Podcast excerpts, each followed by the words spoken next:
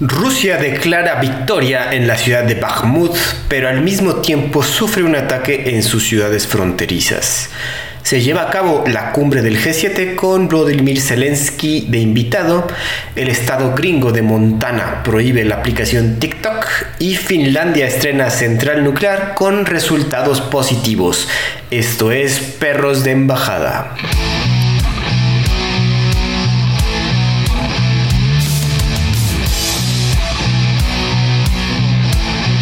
¿Qué tal amigos? Bienvenidos nuevamente. Yo soy Andrés Rojas, también conocido como Chad, y me acompaña mi confitrión, amigo y perro del alma, Santiago del Castillo. ¿Cómo estás esta tarde, Santín? ¿Qué onda, mi Chad? Muy bien, muchas gracias. Aquí, eh, afortunadamente sin ceniza todavía. Yo creo que ya mañana ya nos toca. No mames, estamos pero mal aquí, güey. Llevo como tres veces que barro la azotea y no, no para, güey. Pero bueno. está cañón. Ya me preocupó. Está enojado el volcán de estos lados, pero bueno, vamos a darle, porque tenemos noticias en otros lados que también tenemos que comentar. Eh, antes de pasar a las noticias, recuerden amigos que nos pueden seguir en nuestras redes sociales, específicamente en Twitter y Facebook. En Twitter como per Embajada Perros y en Facebook los puedes encontrar como Perros de Embajada, ¿no? Ahí vamos subiendo todos nuestros capítulos y si no, pues también ya si nos siguen en su eh, aplicación de podcast ahorita, pues les va a aparecer el capítulo nuevo. Santi, pues vamos a empezar porque se llevó a cabo el G7, las claves del G7 y todo, bueno, no todo lo que pasó, vamos a hablar de las cosas principales. Para quienes no saben, las siete principales economías del mundo, Canadá, Francia, Alemania, Italia, Japón, el Reino Unido y obviamente Estados Unidos, junto con la Unión Europea, buscaron mostrar su unidad en una cumbre del G7 ante la visita del presidente ucraniano y a la sombra de China. Obviamente, pues como llegó aquí el señor Zelensky, este usó la cumbre para mostrar la fuerza de Ucrania ante el mundo, a pesar de que durante los tres días que duró la cumbre surgían noticias sobre la batalla de Bakhmut, que vamos a pasar un poquito más adelante, entonces me lo desmotivaban de repente los periodistas con sus preguntas. También el señor Zelensky intentó reunirse con Narendra Modi, el primer ministro indio, y que el cual ha rechazado alinearse con Occidente en su condena a la guerra. Igualmente, hubo un encontronazo con el amigo de Santi, con el señor Lula da Silva, quien, evitó reunirse con el ucraniano. Otro de los puntos clave fue China y se abogó por reducir lo que se considera una dependencia excesiva del gigante asiático a la hora de acceder a suministros en industrias clave como las tecnológicas. Y aunque no se mencionó a Beijing específicamente, pues sí se hicieron varios comentarios al respecto. Joe Biden, el presidente favorito de este podcast, también comentó que Estados Unidos ayudará a entrenar a pilotos ucranianos en el manejo de aviones caza F-16 y esto abrió la puerta a entregar este tipo de aviones en un futuro. Eh, depende de cómo sea la guerra, pero parece ser que esto ya está vaticinando que Joe Biden va a proveer estos aviones. Además, se anunciaron nuevas sanciones, obviamente, contra Rusia y una iniciativa liderada por Estados Unidos, Canadá y Reino Unido de castigar a cientos de individuos y empresas que están ayudando al Kremlin a esquivar las sanciones desde el inicio de la invasión. Finalmente, hubo una asistencia récord de países denominados el Sur Global, que fueron invitados por Japón, principalmente Lula da Silva y Narendra Modi. Serían como los principales y obviamente parte de los BRICS que están tomando bastante poder. Santi, ¿cómo viste esta reunión del G7? Estuvo medio flojona, no solo la, la visita de Zelensky y los encontronazos, ¿no?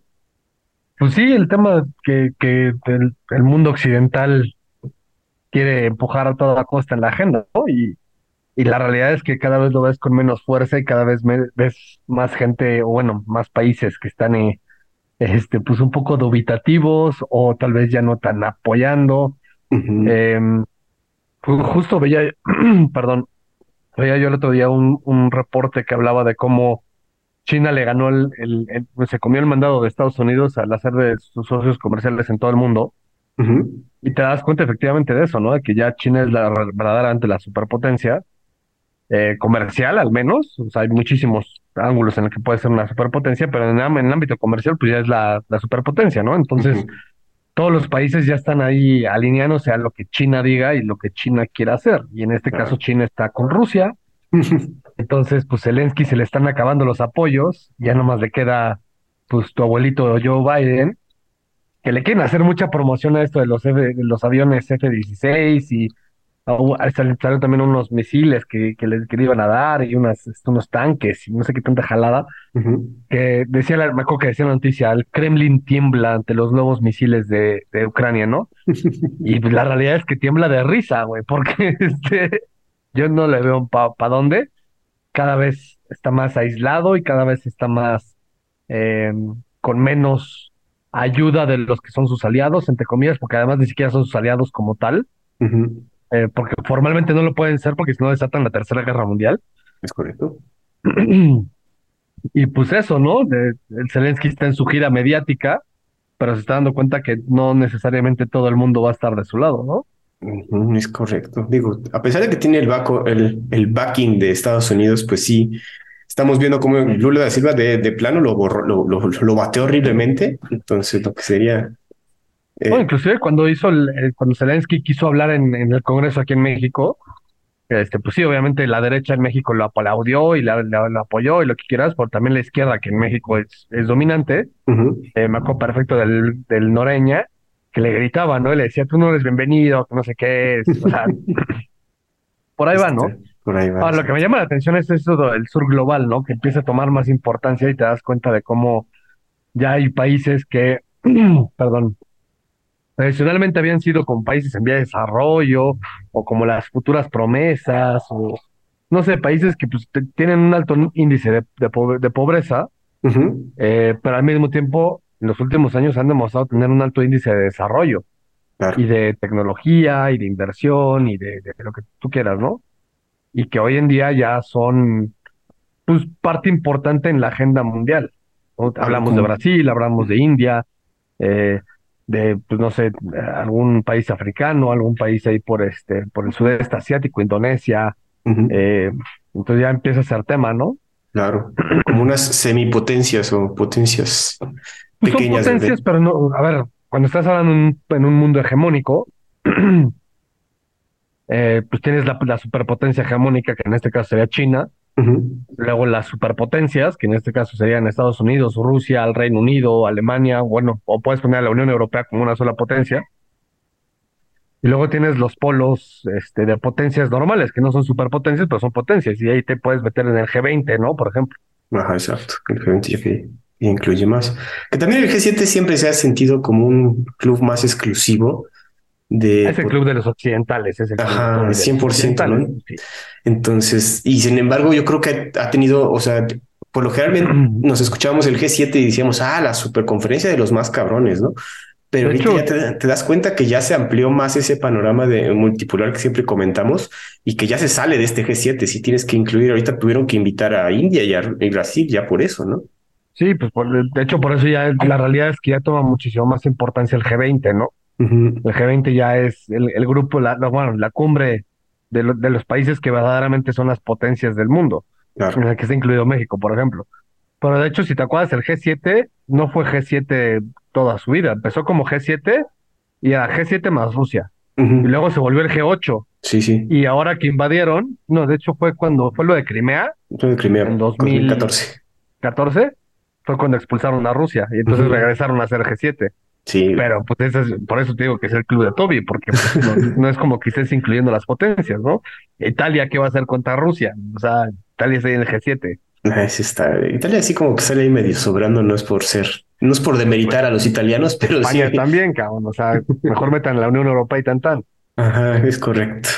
Oye, pero bueno, vamos a ver qué pasa. Digo, la, he escuchado como que un grupo de este, ¿cómo se le denominaría a estos grupos G7, G20? Como conferencias de países? Son las cumbres, son cumbres. ¿Hay, ¿Hay alguna cumbre que haya desaparecido, que se haya dejado de hacer, que tú recuerdes? Sí, muchísimas. digo, no, no me viene realmente ninguna así de, con un nombre rápido, pero muchísimas cumbres. Este, a ver, nada más toma en cuenta que hay, países que no existen.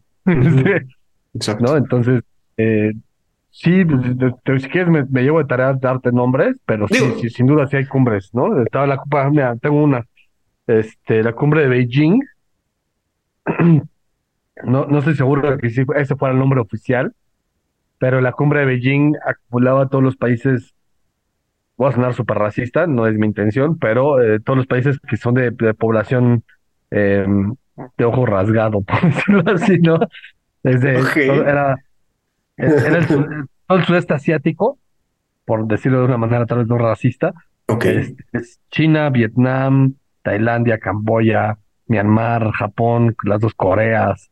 Okay. creo que hasta se metía Indonesia por ahí, Mongolia, y así. Eh, Pero esa ya, ya no se reúne por claras cuestiones, ¿no? Sí, También está el G3, el G4, eh, creo que había un G6 o por ahí. Este, sí, el, G3, por ejemplo, era Alemania, Francia, Italia. Okay. Eh, por ejemplo, el Benelux. El, Benelux es eh, lo que inició en la Unión Europea, fue como que el, la primera la, la, parte fundacional de la Unión Europea fue el Benelux, este, Bélgica, los Países Bajos y Luxemburgo. Okay. Y de ahí como que se, que se expandió a la una comunidad europea y ya después terminamos en la Unión Europea, ¿no? Pero sí. Ah, ok. Era mi duda, como digo, como que ya hay ciertas cumbres que quizás pierden relevancia porque otras potencias que no están invitadas empiezan a ser más potencias que las mismas que están en el G, ¿no? Entonces, era mi duda más que nada. Pero bueno, Santi, vamos a pasar a una noticia tecnológica. Creo que este episodio tenemos un par más. Fíjate que un ex ingeniero de Apple escapa a China tras supuestamente haber robado datos sobre el coche autónomo que está desarrollando Apple, ¿no? El Departamento de Justicia gringo ha hecho cargos contra Wei Bao Wang, de 35 años, por robar o intentar robar tecnología sobre los coches autónomos de Apple. Wang tenía acceso a información privilegiada a las que solo tienen acceso 2.700 personas de entre los 135.000 trabajadores que tienen Apple. Trabajó durante un año hasta entregar su renuncia en 2018 y tiempo después, Apple se enteró que había aceptado una posición importante en una empresa tecnológica china. Tras una, esto como que levantó unas ciertas alarmas y tras una redada a su casa, se encontraron distintos dispositivos con mucha información confidencial de Apple. Eh, durante esta redada, Wang negó querer salir del país, dijo, no, no es cierto, ¿cómo me voy a ir? Pero se encontró que había comprado un boleto de avión para China, el cual abordó escapando a Guangzhou. Wang es el tercer ex empleado de Apple que enfrenta este tipo de cargos de espionaje corporativo y en caso de ser extraditado de China a Estados Unidos, cosa que no va a pasar, enfrentaría hasta 10 años de cárcel. Tanti, tú, una de tus marcas favoritas, espionaje corporativo, ¿qué piensas de eso? Aquí, aquí hay dos cosas muy importantes y que hay que tomar en cuenta, ¿no? Uno es el tema de la propiedad intelectual y de las marcas registradas así, como tal, es un tema culturalmente occidental. En China eso, como, como tú bien sabes, y tú de hecho sabrás mejor que yo, no existe algo como, como la propiedad intelectual, es, al final es la propiedad colectiva y es, ahora sí que el dueño es el gobierno, ¿no? Básicamente. Entonces, el, chino, el chino común y corriente no tiene esa noción de que esto es, esto es este secreto corporativo, ¿no? Como que no está educado en ese sentido. Y, y eso nosotros aquí en México tenemos mucha, mucha experiencia en, en cómo lidiar con esa parte, eh, justamente por ese miedo de que los chinos robaran la información. Para el chino no se está robando la información, simplemente está pues, bajando la información que se encontró y tan tan, ¿no? y, yo me acuerdo mucho que tenía un, familiar que trabajaba, eh, era un proveedor de la planta de Volkswagen en Puebla, decía es que cuando los chinos venían, los teníamos que escanear por completo y no podían entrar con ningún tipo de USB o ningún electrónico y a la hora de la salida también los escaneábamos para que no se llevara nada. Y el tema era que para ellos es, si ya entré, yo estoy aquí, tú me estás enseñando la información, ¿no? No, tiene, no tengo, no estoy haciendo nada mal en llevarme. eh, y obviamente, pues es, es, es, la parte de cuidado. Obviamente los occidentales, este, sí vemos un poco distinto esa, esa forma de verlo. Esa es una. Ahora, el gobierno chino, sin duda, sabe que eso, pues en el mundo occidental de eso no se vale, ¿no? Que estás haciendo mal. Entonces juega un poco bajo las reglas en las que te estamos invitando a jugar. Ese es el primer punto, ¿no? Pero el segundo punto es también, y a mí va a sonar horrible. Otra vez. Eh, sí, no, va, o sea, va a sonar horrible por un lado, y, y entiendo la, la, la, gravedad del asunto. O sea, a mí me da gusto que esto le pase a Apple. ¿Oh, ves? Pues sí, sí, sí, por supuesto. Yo, yo, para mí, este, Apple se me hace una empresa nefasta. Es, es de lo peor después de, incluyendo a Google, por ejemplo, ¿no? Eh, y el tema es que Apple se está convirtiendo en, yo verdaderamente veo en un futuro, en unos 20 años, que Apple se va a convertir en, Apple y en, conjunto con otras dos, tres empresas se va a convertir en el principal proveedor de cualquier cosa. De hardware. Entonces, el tema es que si tú tienes, si ya te casaste con la marca Apple y tienes tu teléfono, tu computadora, este Apple, pues en unos 15, 20 años vas a tener tu coche, tu refri, tu lavadora de tu teléfono, tu tarjeta de crédito, tu tarjeta de débito, o sea, todo lo vas a tener concentrado en una sola compañía y entonces eso es olvídate ya de los monopolios y de los duopolios y los oligopolios. Este ya es un vidapolio, o sea, ya tienes control completo sobre la vida de alguien, es un monopolio sobre la, forma de vida de las personas. Y a eso le está tirando, por ejemplo, la competencia va a ser Android contra iPhone y entonces estás segmentando a la sociedad en dos, en dos partes. y va a haber pleitos en el futuro, eh, créeme. O sea, ahí sí va a ser pleitos ya severos en el que en algún punto, por ejemplo, algún país va a decir, a ver, aquí somos Apple, ¿no? Y otro país, no, pues aquí somos Android. y entonces la vida se va a regir con, con forma conexiones, ya mismo así, ¿no? Cómo te conectas al mundo. Bueno, y eso es lo que yo estoy 100% en desacuerdo. ¿No, sé si alguna vez viste la película de Wally? Sí, claro, muy bueno. Ves que hay una empresa que se llama By and Large, Ajá. Que es la que hizo todo el basurero del planeta la de By and Large es un mensaje interesante porque aparece en casi todas las películas de Pixar. Las baterías de Buzz Lightyear son By and Large, así. Y al final, pues es, es justo eso lo que está haciendo Apple. Eh, está haciendo que todo, los supermercados van a ser de Apple. Este, o sea, todo. Y la otra competencia va a ser Amazon, por ejemplo. La otra va a ser tipo Tesla. Este, bueno, y los modos que sí, te vas a tribalizar todos los mercados en cuatro macrocorporaciones que van a regir el 100% de tu vida. Eso. Por un lado, qué bueno que le está pasando a Apple. para terminar mi punto, qué bueno que le está pasando, porque eso quiere decir que entonces a los chinos les dan una ventaja para que ellos también se vuelvan competencia. Pero por otro lado, los chinos a volver competencia, güey, cuidado. También ese es el desmadre. Bueno, nada más antes de pasar a mi comentario, comentar que este podcast se produce 100% en máquinas de Apple. Entonces, eh, a pesar del comentario de Santiago, dentro de la mitad de este podcast. porque mi computadora es HP. ¿Es? Pero bueno, eh, eh, aquí también el asunto es que Apple, digo, lleva desde hace tiempo apostando por el hardware, y creo que es la empresa de hardware más importante de, bueno, que se ha mantenido, porque todas las demás como quieren que hacer alianzas y no hacen sus chips, por ejemplo. Apple desde que ya empezó a hacer sus chips ha demostrado que puede adaptarse y hacer y mejorar su, infraestructura. Y ahora el asunto del coche autónomo pues es, es, es, algo que se lleva tanteando desde hace mucho tiempo. No dan información de nada. También lo que está también lo que es más interesante de Apple es que no ha comentado nada acerca de inteligencia artificial para afuera, ¿no? Seguro adentro hay muchísimas pláticas. De hecho, estaban comentando que ChatGPT está prohibido de utilizar dentro del campus de Apple para no ni dar información ni contagiarse de información, sino que vamos a desarrollarlo nosotros, ¿no? Entonces, el hecho de que eh, se hayan robado información corporativa de un proyecto tan importante como dice son los coches autónomos, porque sí, 100% lo que dice Santi, o sea, eh, eh, Apple le tira a hacer hardware para la vida de nosotros y, pues, ser, ser la marca que usamos. Entonces, lo que más le dolió a Apple fue que fuera sobre este segmento de los coches que ni ellos, ni, ni siquiera sabemos cómo está el asunto, ¿no? Y el hecho de que se vaya a China, pues es que también los chinos así son, güey. Digo, también cuando contratas gente de China, obviamente por sus capacidades y todo, y de repente te voltean así la jugada, pues va a hacer que empieces a, también ser un poco desconfiado de un sector de la población mundial, ¿no? De aquellas personas que sean de China. Que eso es lo que yo veo como que también es un golpe feo a, la etnicidad de estas personas.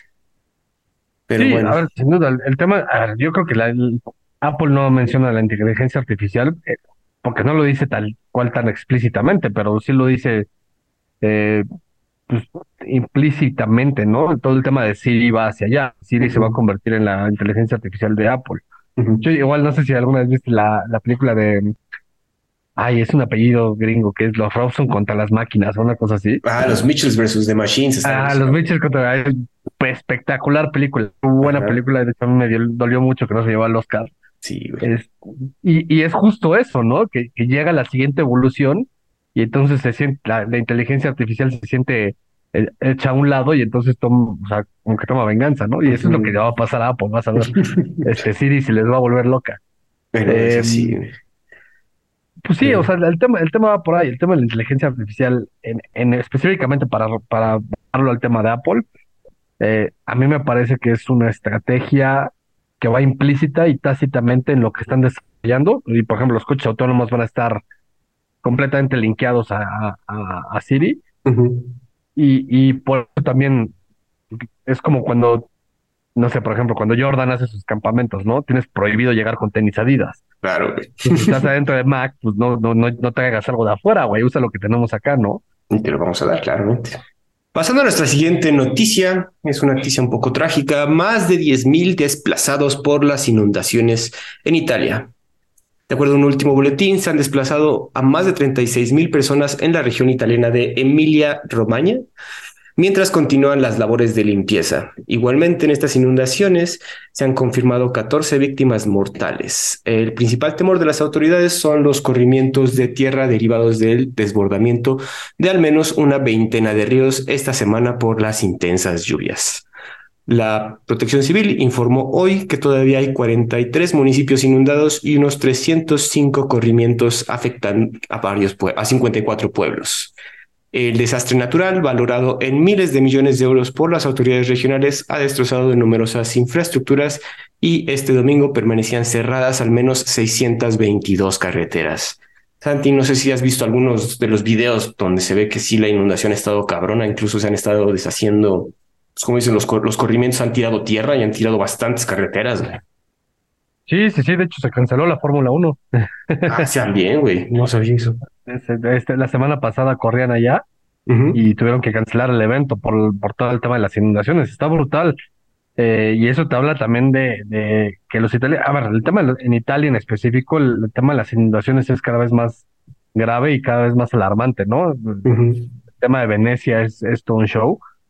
Ah, pero además es un tema de altibajos muy extraños, porque creo que hace cinco años tuvieron la sequía más grande en Venecia, por ejemplo, También. y el agua llegó al nivel máximo al que había llegado de manera histórica.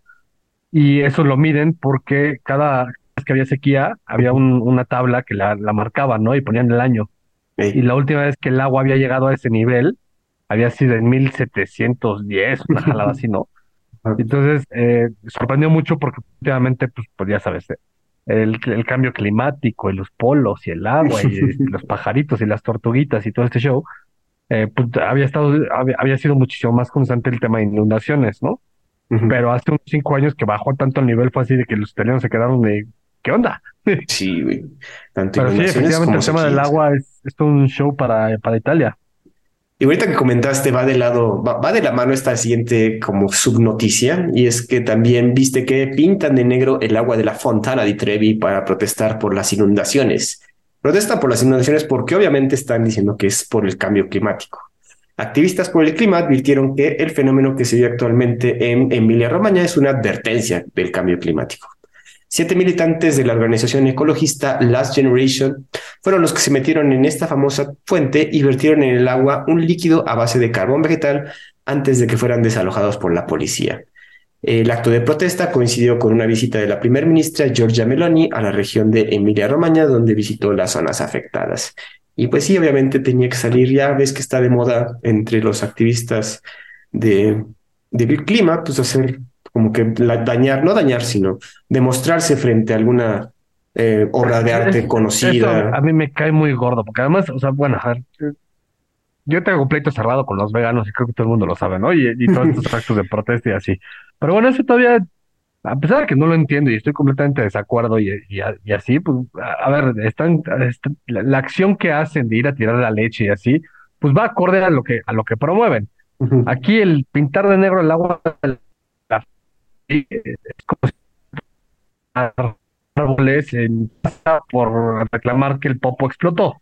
O sea, güey, no puedes hacer nada en contra de eso. O sea, no, depende de alguien o de, son cuestiones catastróficas naturales. No, no le puedes reclamar al gobierno que controle el clima. ah, pero sí, y esa es la realidad, ¿no? A ver, que existe un cambio climático y así. Yo no, a ver, yo soy medio escéptico, no quiere decir que lo niegue. Yo, yo sí creo que si hay un algo que está afectando al clima sin duda y que el calentamiento global es algo real.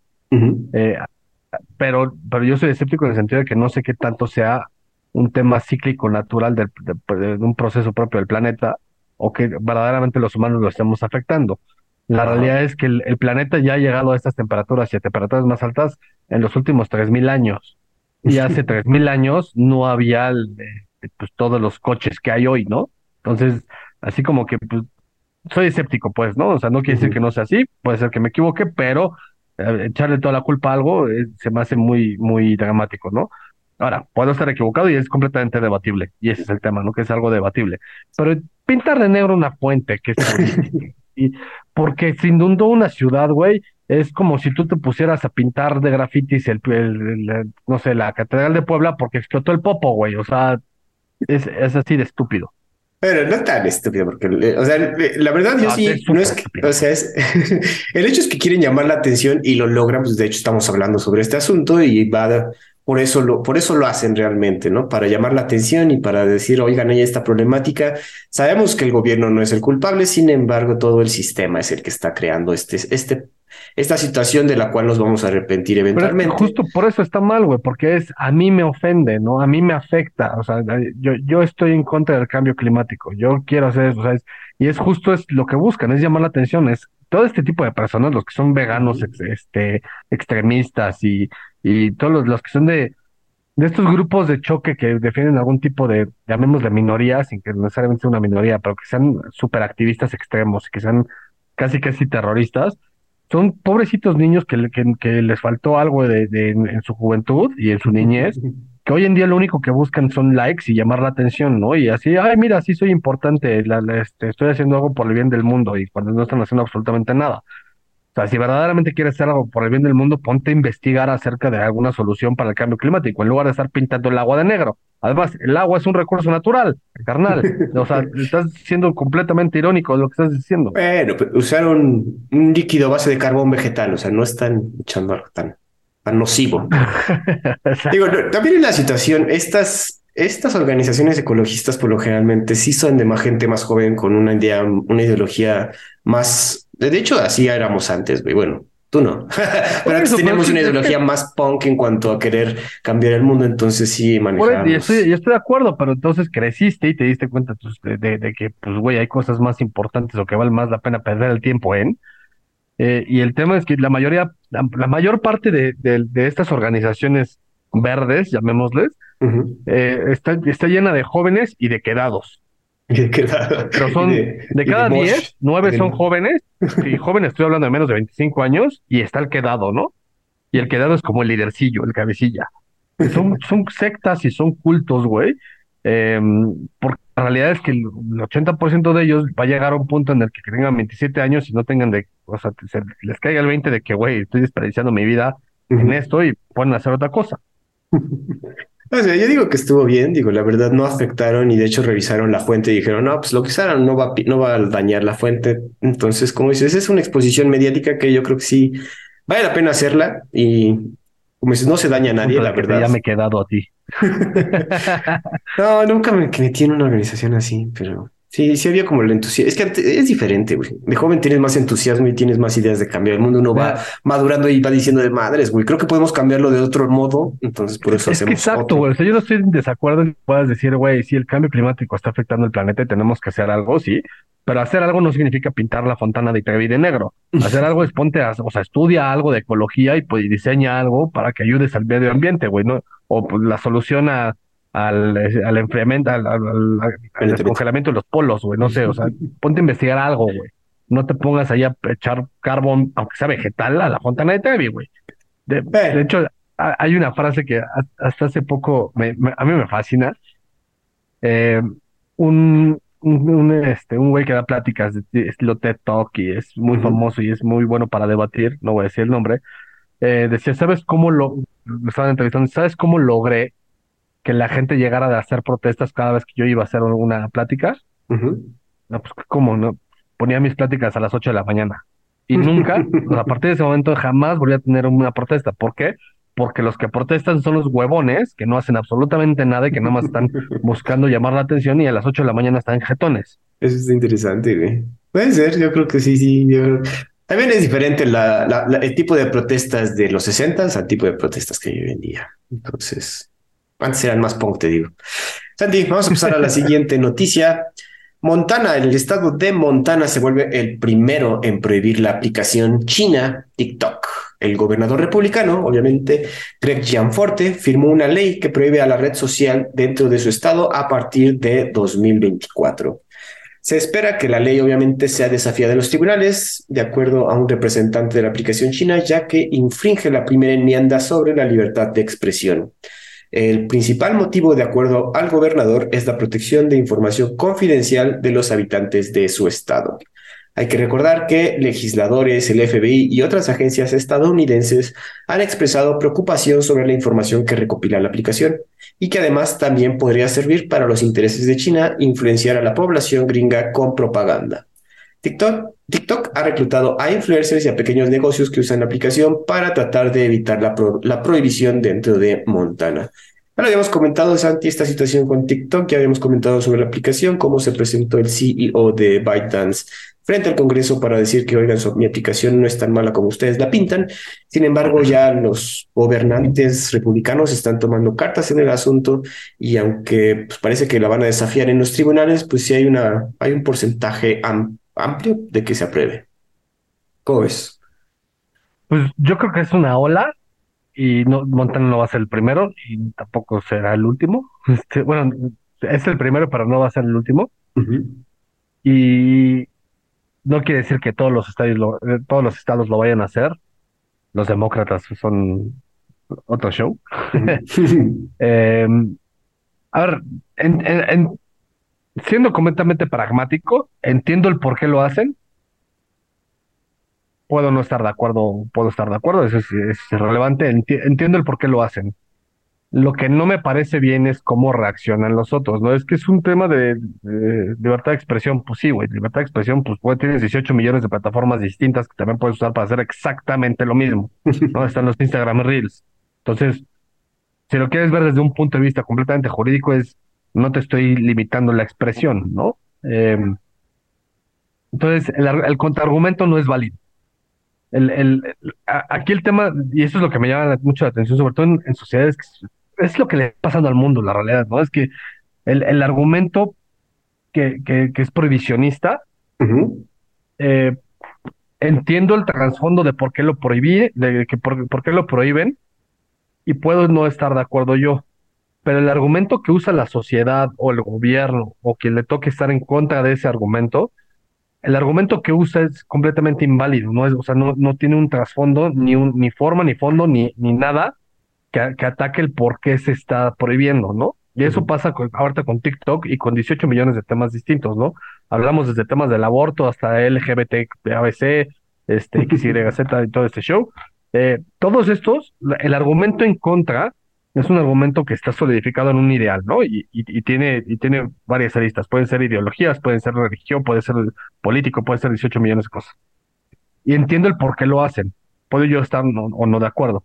Pero el contraargumento siempre es nulo, es, es inválido y es, eh, es, es, una falacia. Y eso es lo que le está pasando al mundo, ¿no? Que las falacias se están volviendo verdades.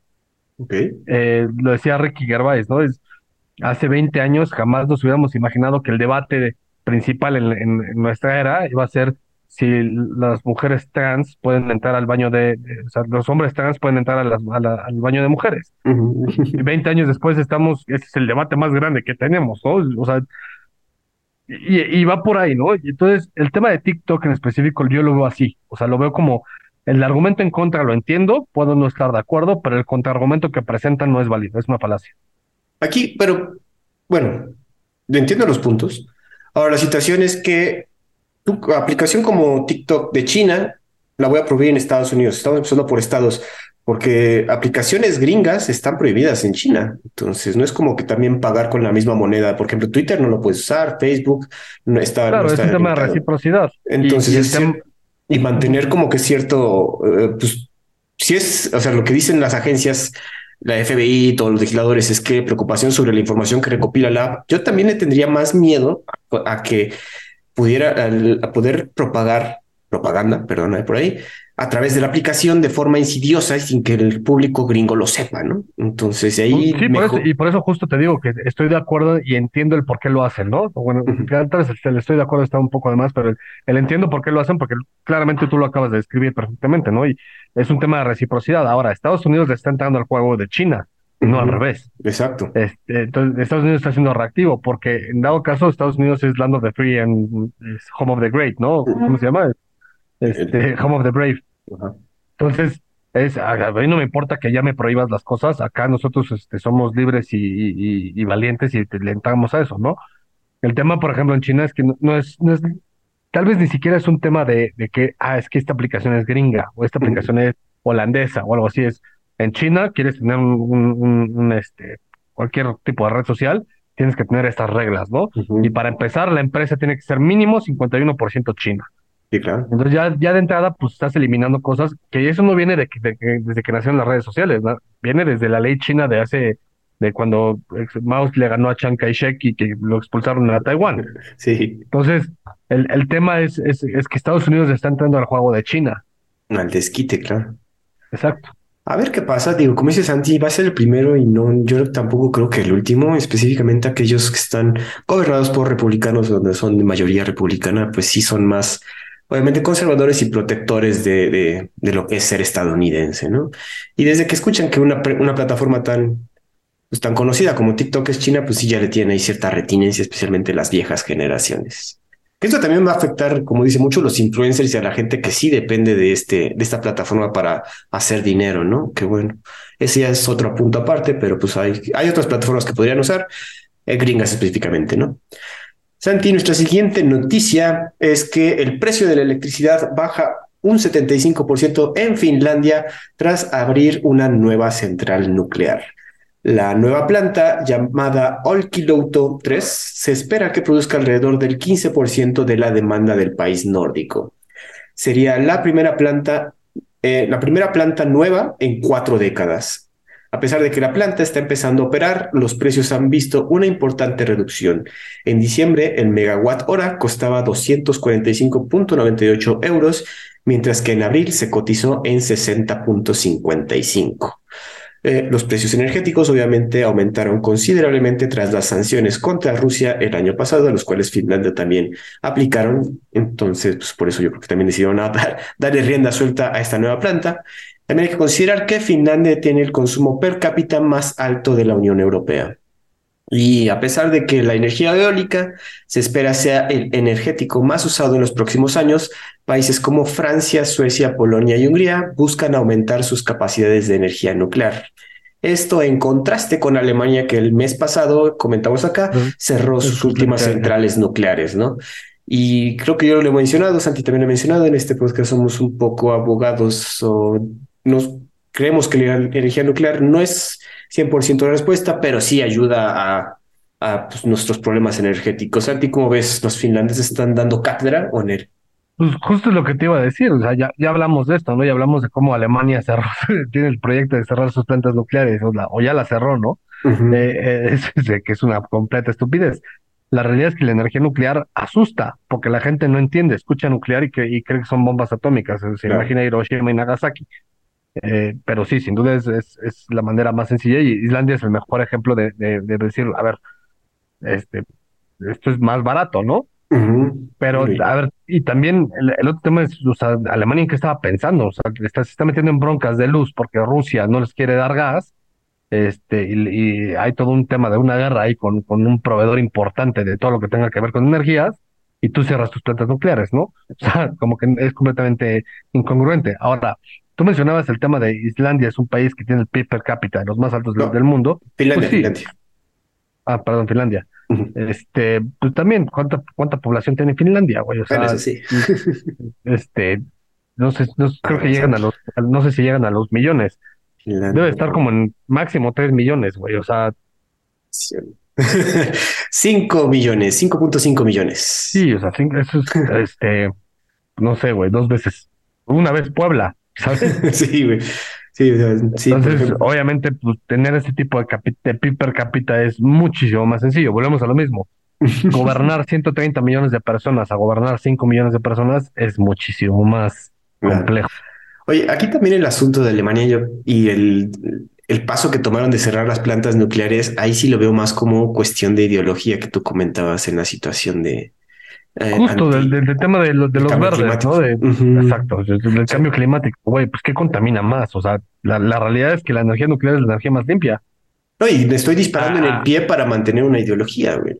Claro, claro. E, ese es el principal problema, ¿no? Es con tal de mantener el, el discurso políticamente correcto, me disparo en el pie y me corto un brazo. Entonces, pues sí, ya tengo, este, hablo bonito y hablo con E al final, pero no tengo un brazo. Te pasas de madre. Pero bueno, sí. Andy, vámonos a el asunto importante, la, los rusos.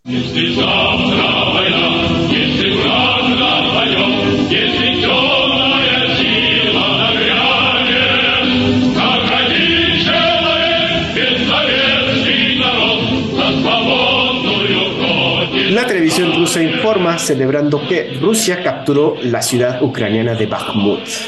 Por eso tanto estuvieron jodiendo tanto a Zelensky durante el G7, porque parece ser que sí le comieron la ciudad. Hubo comparaciones con el momento en que el ejército rojo liberó Berlín en 1945. Hubo felicitaciones transmitidas por el presidente Vladimir Putin y locutores que enfatizaron la victoria usando el nombre soviético de la ciudad, Artyomovsk, creo que es ese, que data de hace casi un siglo ese nombre, ¿no? Un informe mostraba a la ciudad en llamas con los combatientes rusos gritando victoria y colocando dos banderas, la tricolor rusa y la bandera negra del contratista militar privado Wagner, sobre un edificio alto parcialmente destruido.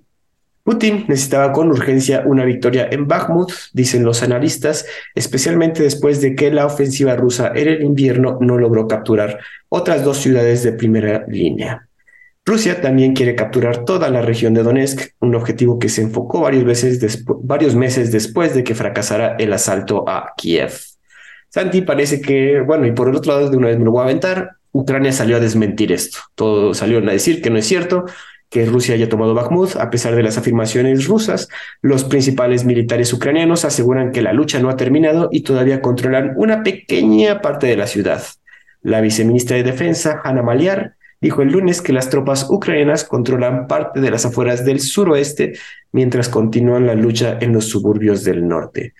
Decenas de miles de combatientes de ambos bandos han muerto en la agotadora batalla de nueve meses por esta ciudad, la más sangrienta hasta el momento de esta guerra. Y es que ciertamente hemos estado escuchando puras noticias acerca de quién iba a lograr conquistar esta ciudad. Parece ser que Rusia, todo apunta que sí, a pesar de que este, de que Ucrania salga a desmentir esto, pues la mayor parte de la ciudad está controlada por los rusos.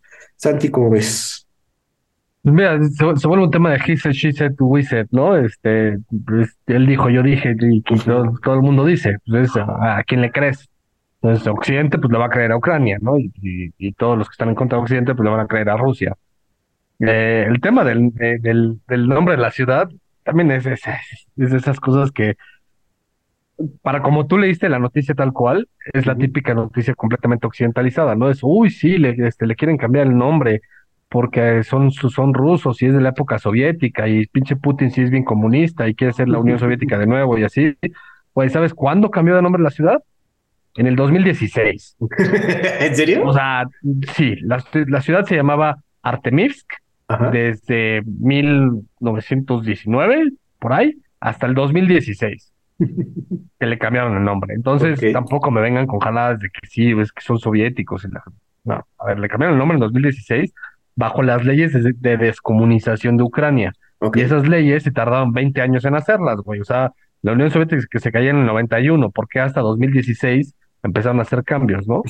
y, es justo cuando cayó el gobierno, fue el tema de la Revolución Naranja. Em, la Revolución Naranja, si recordamos las clases de historia, eh, pasó en, en, los 2010 más o menos, y fue parte de las revoluciones de colores, en la que Ucrania se volvió completamente anti, tradicionalmente había sido prorrusa, su gobierno era prorruso y en 2016 hizo el primer giro en contra, bueno, no, no, fue en 2016, fue un poco antes.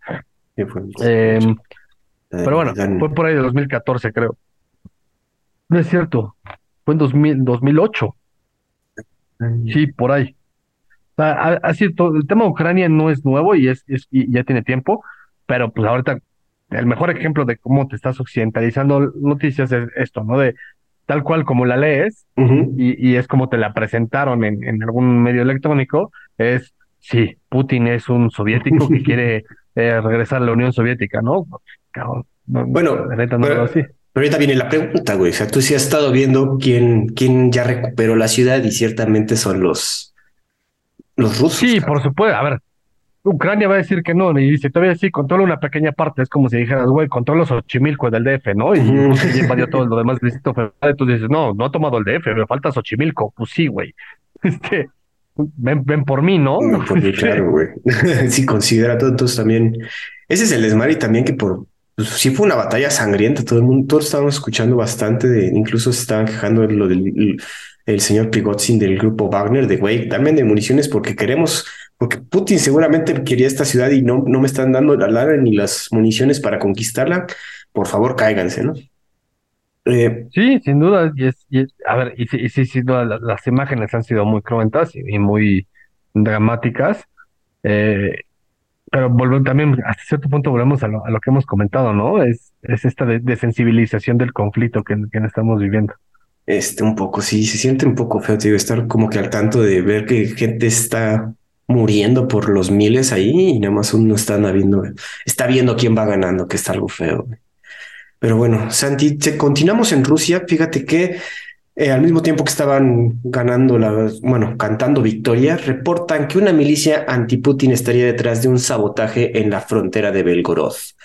Rusia reconoció este lunes que está combatiendo a un grupo de saboteadores llegado de Ucrania. El gobernador de la región rusa de Belgorod detalló que 12 civiles resultaron heridos en el ataque. La llamada Legión Libertad de Rusia sería el grupo que se ha atribuido la responsabilidad del sabotaje, indican medios como CNN, The Guardian y ABC España. Esta organización se describe a sí misma como una milicia anti-Kremlin que busca liberar a Rusia del presidente Vladimir Putin y cuenta con unos cientos de voluntarios rusos. Previamente estuvo involucrada en combates en el sur de Bakhmut en la y la Legión de Libertad de Rusia. Ahora afirma haber cruzado a Rusia y a última hora de la tarde del lunes, o sea, ayer, continuaban las operaciones de combate contra las fuerzas rusas en áreas cercanos. Por otro lado, Rusia respondió, tropas rusas y fuerzas de seguridad afirman haber matado a más de 70 atacantes de este grupo anti-Kremlin en una batalla que duró alrededor de 24 horas, según reporta un alto funcionario de Moscú. Y como que mucha casualidad, ¿no? Que un día están cantando victoria en esta ciudad de Bakhmut y de repente están ya un, grupo, un batallón entrando a Rusia para hacer desmadres, ¿no, Santi? Lo que pasa es que justo Belgorod está muy cerca de Bakhmut. Este, están como a 40 kilómetros y son ciudades que son de fronterizas, eh, fronterizas porque es la frontera entre Rusia y Ucrania. Entonces, pues yo, yo no dudo que sí sea un comando ahí medio ucraniano. Em, y, está bien, al final creo que es, pues, tiene que ser la estrategia que tiene que usar Ucrania. ¿no? me estás pegando aquí adentro, pues voy a intentar meterme a ver si te descontrolo tantito por allá, ¿no? Ahora, también eso no quiere decir que no haya descontento de toda Rusia. Por supuesto que hay descontento y no, y no dudo que haya eh, algunos, algunos niveles de pues llamémosle terrorismo, sin ser terrorismo, de, milicias en contra de las acciones del gobierno, que están intentando liberar a, pues llamémoslo como lo que es, a liberar a Rusia de la dictadura en la que vive. claro. Em, pues, a ver, creo que, creo que sí es un tema de sabotaje, claramente, pero bueno, no sabotaje, es como de incursión ucraniana, llamémosle incursión ucraniana en territorio ruso, de manera eh, anónima. Oye, pero ahí digamos que no sé si está ya rompiendo cierto, o sea, estamos invadiendo al invasor, estamos, ya no solo nos estamos defendiendo y aparte al momento de invadir a no, Rusia estamos... es eso, o sea, es, es como anónimo. Pero por, eso yo fui. por eso están usando esa bandera de grupo de Legión Libertad de Rusia en vez de ser... Exacto, es como, como si fuera un tema de sí son los ucranianos, pero no activamente ellos. Ellos están entrenando a los, a los, a los, eh, llamémosle los rebeldes rusos. Pero hay la cuestión que también estaba leyendo en varias cuentas de Twitter que son prorrusas, que ya están usando armamento de la OTAN para hacer incursiones en, o sea, que sí dijeron, oye, estos tanquecitos se los acaba de dar a, Ucrania y ya lo están usando para invadir a la Motherland, güey. Entonces, como que sí, pero oficialmente hablando, eh, Ucrania no, no dice que son ellos. Entonces, pues igual se, se perdieron en el camino y alguien se los robó, ¿no? Este, Y, así lo veo yo, o sea, yo, yo sí creo completamente que esto es un tema de que Ucrania está metiendo las manos ahí de manera no oficial y es la única manera que tiene de meterse en contra del monstruo que, que, lo está invadiendo, ¿no? Eh, eh, creo que es la estrategia correcta que tal vez debería seguir si quiere ganar el conflicto. Dudo que lo vaya a ganar, pero es, la manera en la que tienes que actuar, ¿no? Tú te defiendes en, tu territorio y esa es tu, estrategia oficial, pero bajita la mano le, pues, le das armas, es lo que hemos platicado aquí un millón de veces, ¿no?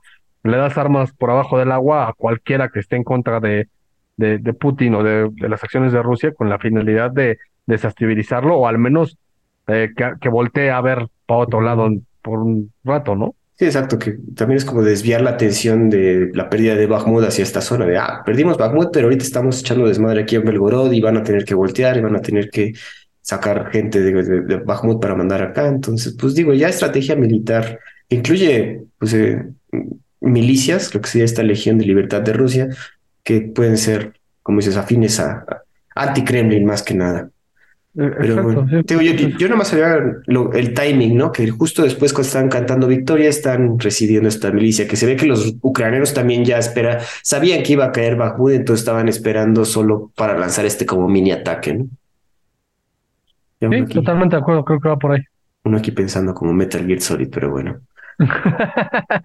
no, pues sabes que sin duda creo que va por ahí. O sea, es, un tema de, de, de, ah, es que se me fue la palabra, pero es este, es, no, no son milicias, es como, como paramilitares, ¿no? Este, que, que, están haciendo todo lo posible por, por recuperar de esta forma el control. Toma en cuenta también que como es, zona fronteriza, pues los ucranianos y los rusos son, digamos que son primos hermanos, ¿no?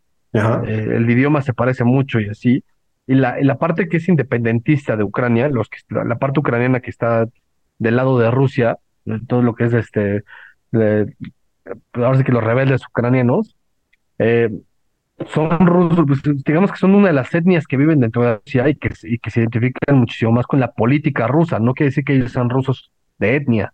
Igual pueden ser hasta cierto punto ucranianos. Y del otro lado, adentro de, de Rusia, eh, en, esta zona de Belgorod, pues puede haber muchos ucranianos que son, bueno, que son rusos de ciudadanía rusa, pero que tienen muchísimo más simpatía con la, con, con la forma de, actuar de Ucrania, porque son de etnia ucraniana. Entonces, eso también es, un, es una guerra de etnias al final. Exacto, digo, y tú sabes más, pero también muchas veces comentan que esa frontera la vemos dibujada, pero no es, no es real, güey. O sea, esa, esa hermandad y prima, entre primos que dices entre Ucrania y Rusia está más marcada de lo que nosotros como occidentales sabemos. Claro, sí, sin duda. Y ese es justo el punto, ¿no? De hecho, antes de que hubiera este cambio de revolución naranja en Ucrania, que Ucrania se volteara a ver Occidente, eh, la frontera rusa con, con Ucrania era pues como prácticamente con la Unión Europea.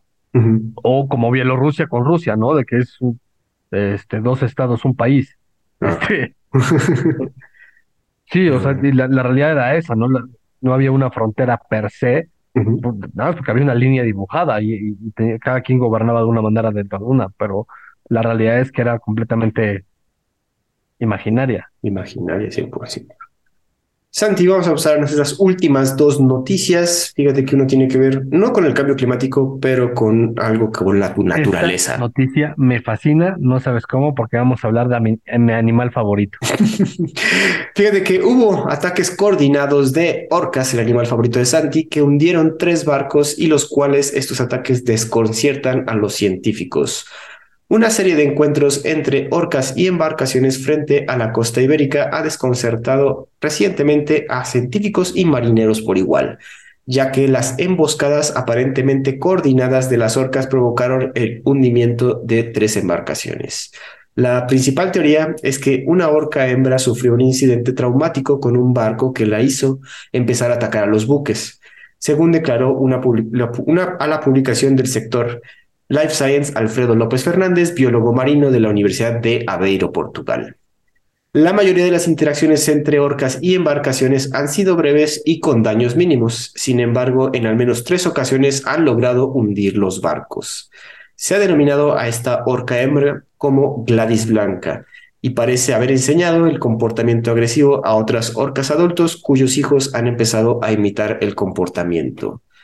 Tanti, pues parece ser que tu animal favorito de repente se dio cuenta que le incomodan los barcos y han empezado a, atacar, cabrón. O sea, una cosa, pues, ¿se acuerdas ese capítulo de los Simpsons de los delfines, güey? Pues ahora se está aplicando con las orcas, güey, porque ya se hartaron.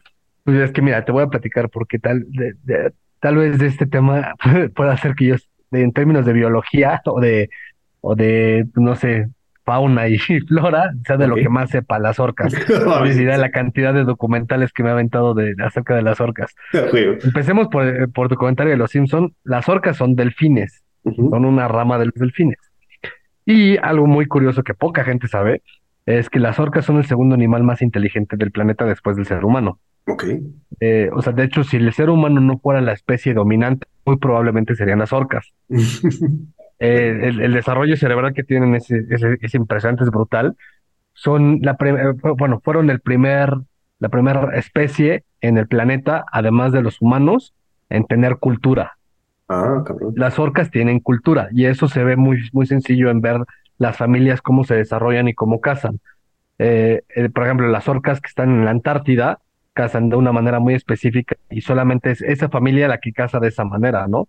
Y eh, y, si tú la comparas con las orcas que están allí, por ejemplo, en Portugal o en Alaska o en Canadá, eh, cazan de maneras muy distintas y además dentro de esas mismas zonas, los grupos de orcas que son dependen de cada familia, les llaman los pods, eh, son distintos, ¿no? O sea, no, no, no tienen que, que estar por, no, no, se dividen por regiones, se dividen por familias, como si fueran países. Oh, Además, hablan y hablan entre ellas y los idiomas no, no son inteligibles. Por ejemplo, si tú pones a una orca de la Antártida y la metes en un tanque con una orca de eh, Baja California, eh, pues van a intentarse hablar los primeros meses, pero no se van a entender y, al final terminan de, de, dejar de intentarlo, ¿no? y ah, eso es lo que pasa en, en SeaWorld y en todos estos donde hay orcas, cuando son de lugares distintos y que, bueno, de las cuando se podía atraparlas y que las metían, al principio intentaban comunicarse, no lo lograban y después se quedaban calladas.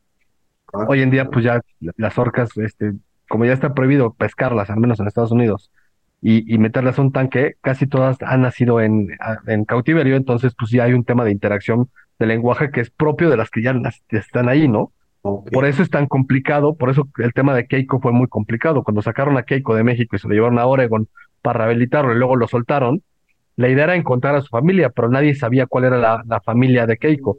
Entonces Keiko nunca pudo reintegrarse a un grupo de orcas porque nunca encontraron a la familia que hablara el mismo idioma que Keiko. Oh, ok. Entonces esa parte es muy interesante, ¿no?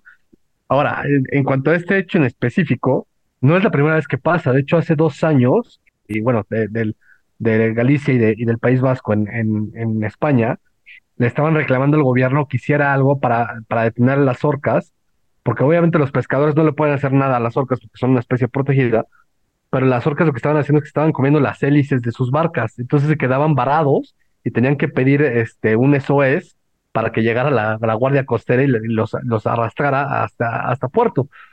Y esto pasaba porque las, lo que estaban haciendo las orcas es que se dieron cuenta, que además son lo suficientemente inteligentes para, para darse cuenta y resolver problemas, como los chimpancés. Se daban cuenta que cuando había barcos pesqueros significaba que había comida. Ah, Entonces, para que el barco pesquero no levantara la red con todos los peces, lo que hacían es que le, rompían la, la, hélice para que se quedara parado y entonces ya no puedes jalar la, la, red porque ya no tiene sentido. Entonces la soltaban y ahí se daban su festín. ahora que está pasando lo de, lo de Portugal, que lo, lo, vi, me fascinó, la idea se me hizo espectacular, es justo eso, ¿no?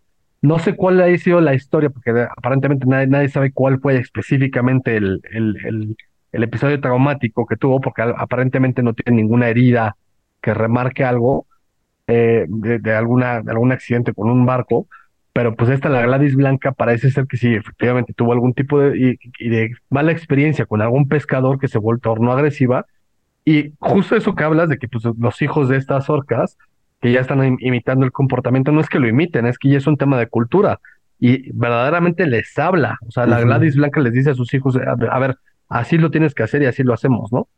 Es muy cool. Hay un documental acerca de unas orcas de Argentina, que son las que se encallan en la arena para, para atrapar eh, focas. Ah, ok, ok, no. Y entonces, se, o sea, imagínate qué tan cañón tiene que ser que una orca sepa encallarse en la arena y desencallarse con la finalidad de comer. Entonces, en el documental te enseñan, porque la están grabando y están siguiendo a esta, a esta familia en específico, cómo inclusive entrenan a, las orcas, eh, las, mamás, las matriarcas, entrenan a tres o cuatro orcas por generación y de esas tres, una o dos son las que lo logran aprender. Esas son las que se vuelven las cazadoras y las que no lo logran aprender jamás lo vuelven a intentar. Ah, o sea, ya dicen, no se quedan atrás, eh, exacto, se quedan atrás como para la salida de la ruta escapatoria de la foca. Y entonces eso se vuelve un tema aprendido, pasado de generación en generación, específicamente de esa familia. Madre.